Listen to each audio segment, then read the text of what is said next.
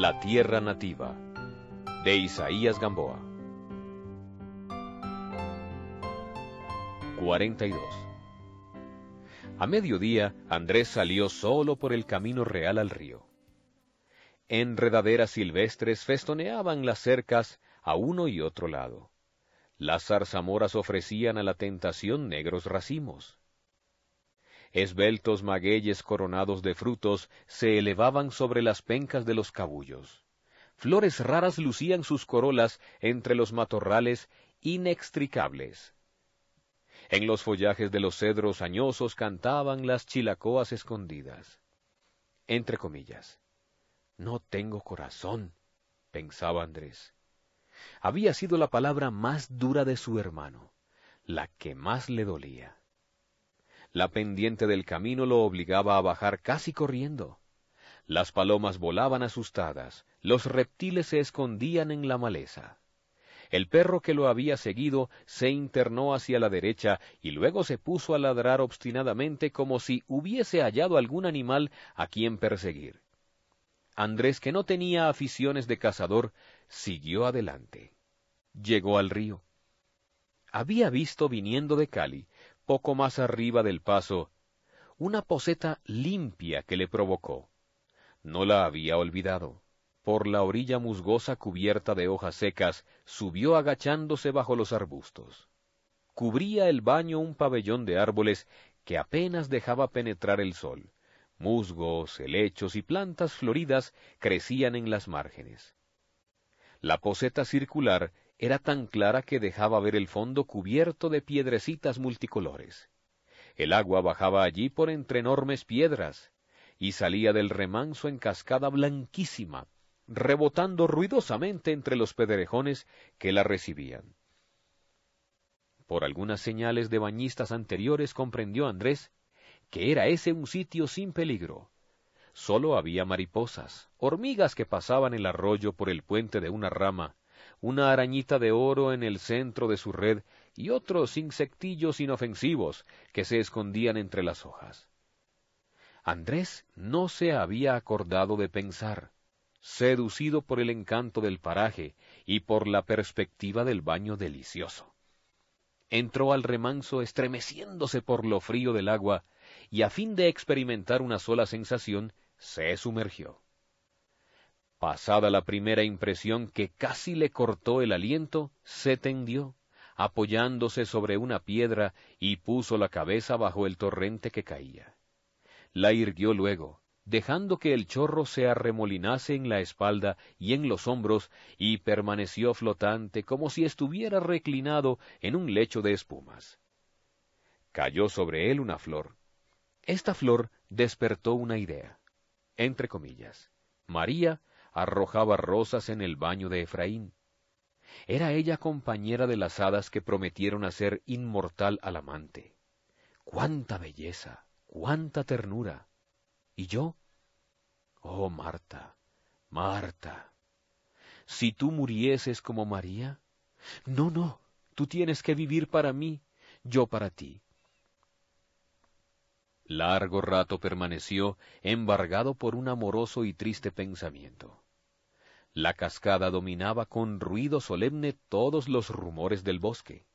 La selva parecía dormir en un arrullo interminable.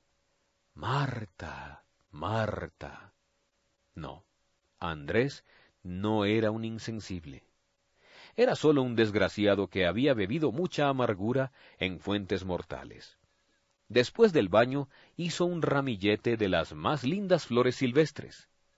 ¿Por qué no estaba allí la amada para tejer una guirnalda sobre sus cabellos negros? ¿Por qué entre las voces de la naturaleza no oía la predilecta voz? Pensando así, sintiendo que tenía corazón, volvió Andrés a la casa. Dio a Mercedes las flores. Ella las merecía, y las colocó a los pies de la Virgen diciendo, Esta protege a los desgraciados y hace más felices a los dichosos. Pongámosle flores.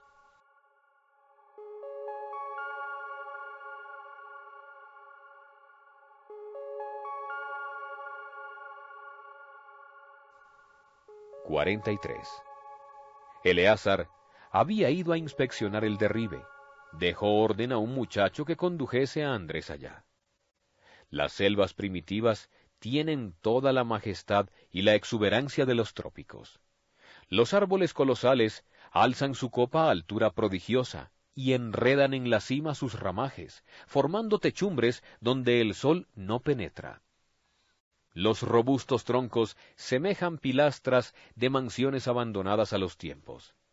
Se ven hondas bóvedas y vastas galerías. Festones de flores se desprenden de las frondosas ramas, y de un árbol a otro van prendiendo sus cintas de colores.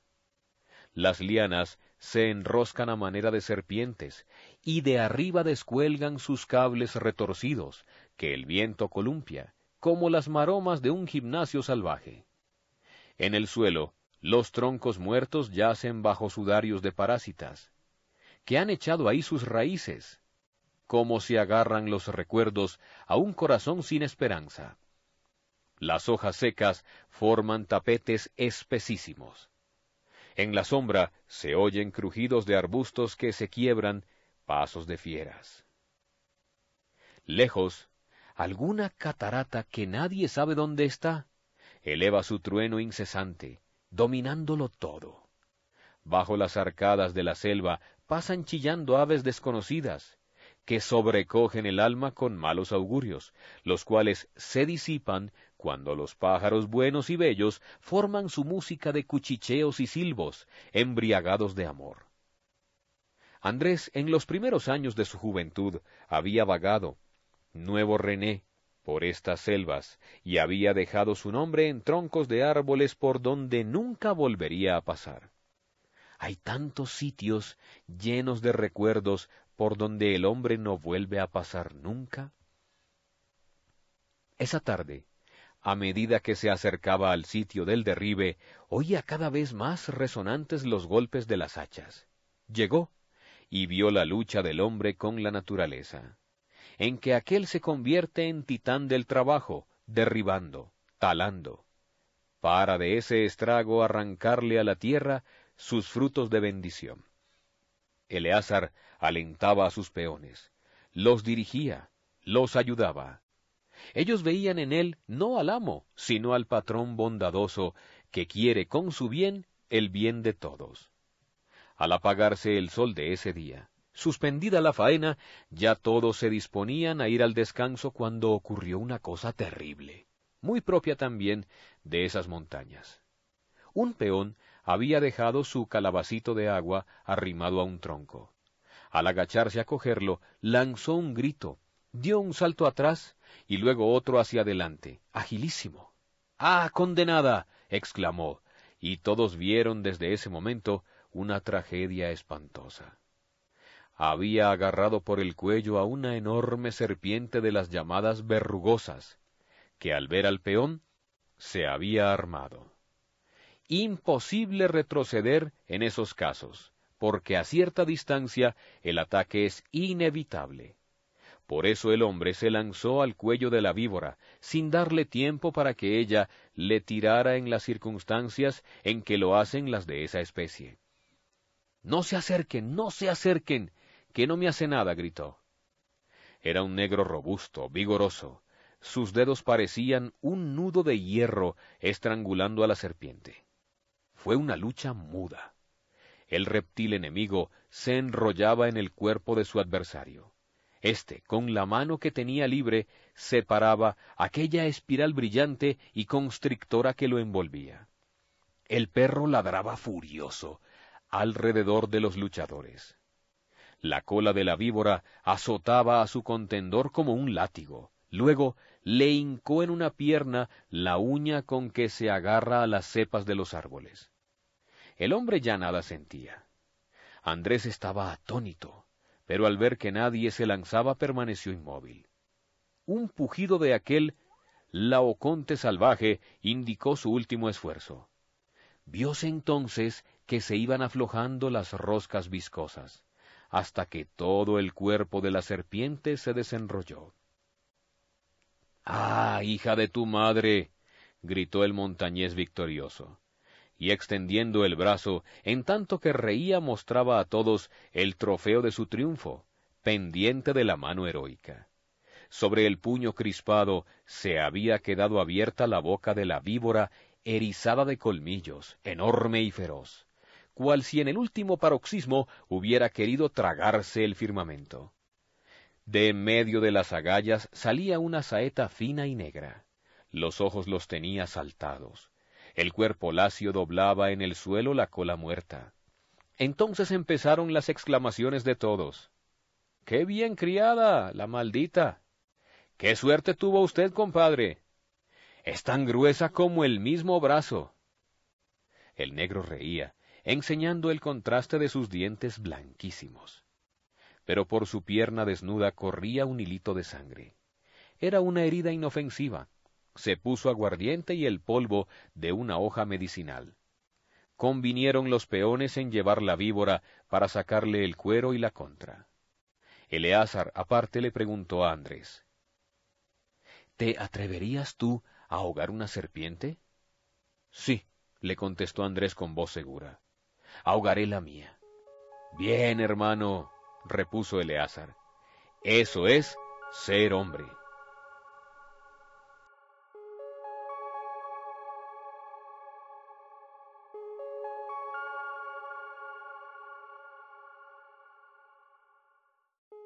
Cuarenta y cuatro. Esa noche, que era sábado, los trabajadores y la servidumbre de la casa estaban contentos. Desde el corredor, donde Andrés conversaba con Mercedes, se veía en la cocina un alegre fuego, cuyos resplandores pasaban por las junturas del tabique de Guadua. Tomás atravesó el patio, y bajo el alar recostó un taburete y se puso a templar un tiple. A esto salieron de la cocina todos los mozos y rodearon al joven mayordomo. Un bambuco, un bambuco, dijeron. Andrés esperó con interés aquella música con que el pueblo expresa sus amores y sus pesares. Después del primer charrangueo empezaron las notas quejumbrosas y al mismo tiempo apasionadas. Es un aire nacional del cual no se acierta a saber si es triste o alegre. La voz varonil de Tomás acompañaba la música con una canción. Los otros llevaban el compás con palmadas o zapateando en el tablado. De tiempo en tiempo prorrumpían en interjecciones y gritos breves. ¡Iji! ¡Ya! ¡Eiva! La música tomaba más animación. Recordó Andrés la cueca chilena, que tiene alguna semejanza con el bambuco, hasta en el modo de bailarla. Pero la cueca es viva, apasionada, en tanto que el bambuco parece más romántico, más melancólico. Ambos tienen, sin embargo, aquel dejo que en medio de la alegría hace pensar en un canto de razas esclavas. Andrés se acercó a los que cantaban. ¿Le gusta, patrón? preguntó uno de ellos. Me gusta mucho. Sigue, Tomás. Que cante aquellos versos que le ha hecho a la maicerita. Sí, preguntó Andrés al muchacho que había dicho esto con que hay una maicerita en bandola. Hijo al diablo, exclamó un antioqueño. Las muchachas de mi tierra son capaces de condenar a nuestro Señor Jesucristo. ¿Y quién es ella? La hija de ñor Ramón, que nos tiene trastornados a todos. A ver, ¿cómo son los versos? Tomás, cántalos templó el tiple y acompañándose con él entonó estas seguidillas.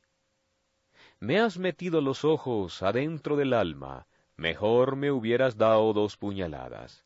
Maldita suerte, desde que me mirastes, no sé qué hacerme. Tu boca es una fruta tan colorada que provoca ser pájaro pa' picarla. Ah, fruta buena, aunque me envenenara, me la comiera. ¿Por qué no me esperaste el otro día y saliste corriendo, venada arisca? Si vos supieras lo que vi cuando ibas a la carrera. Aunque te volvas humo, ya te sé el rastro, y al fin he de atraparte por los barrancos. En la montaña, la que no cae a tiros, cae en la trampa. Celebraron los montañeses el rudo ingenio de las seguidillas y sobre todo la última por ser la expresión picaresca de sus propias ideas. Con que tú eres poeta, dijo Andrés a Tomás. Se me ha pegado algo de los patrones, contestó éste. Ojalá supiera yo hacer versos como su merced. Pero los haces, y muy buenos te quedan. ¿Dónde vive la venadita arisca? Ah, señor, usted nos ganaría la partida, contestó Tomás, riendo francamente. Acúsome, padre, que no soy tan tonto, exclamó un peón joven. Todos rieron por esta alusión a un conocidísimo cuento. Andrés pidió que tocaran otra cosa y siguieron los pasillos y los bambucos con su respectiva tonada. En los intervalos oíase el son de otros tiples y cantos en las labranzas vecinas. Más tarde, Andrés estaba paseándose en el patio. Eleazar había quedado solo en el corredor. Aunque no hacía luna, brillaban en el cielo millones de estrellas, y había algunas tan bajas que sus titilaciones llameaban. La Vía Láctea fingía una larguísima estela en un océano azul y tranquilo que reverberase por la noche, y los astros más grandes eran como las luces de los barcos. El pensamiento de Andrés se dilató por el ámbito salvaje de las montañas oscuras, bajo el firmamento estrellado atravesó la línea del presente y fue a cernerse sobre el dormido mundo del recuerdo.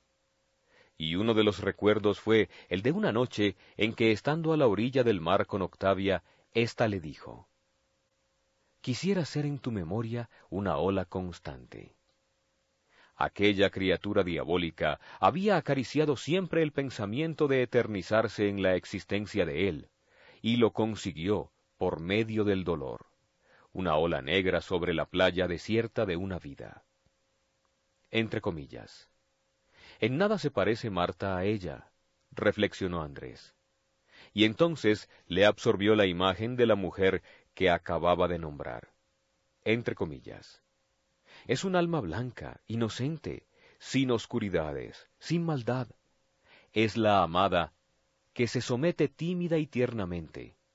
Merece que la ame, y la haga feliz un hombre de pensamiento firme y de corazón sano. ¿Yo podría? Entre comillas. Tener un pensamiento firme y un corazón sano, siguió pensando Andrés. ¿Por qué no podría? Héroes son los que triunfan de sí mismos. Entre comillas. ¿He hecho yo algún esfuerzo para triunfar? como si hubiera habido una comunicación mental entre los dos hermanos, Eleazar, que observaba a Andrés, le dijo desde el corredor. ¿Piensas en la serpiente? Sí, contestó Andrés. Tiene siete cabezas. Son los siete pecados capitales, repuso Eleazar. Contra ellos hay siete virtudes. Ah, ¿te acuerdas? de lo que nos enseñaban cuando niños? Contra soberbia, humildad. Contra pereza, diligencia. Mercedes salió del interior con una luz. Cuando acaben de rezar a dormir, dijo. La vela iluminaba su semblante de belleza dulce y risueña.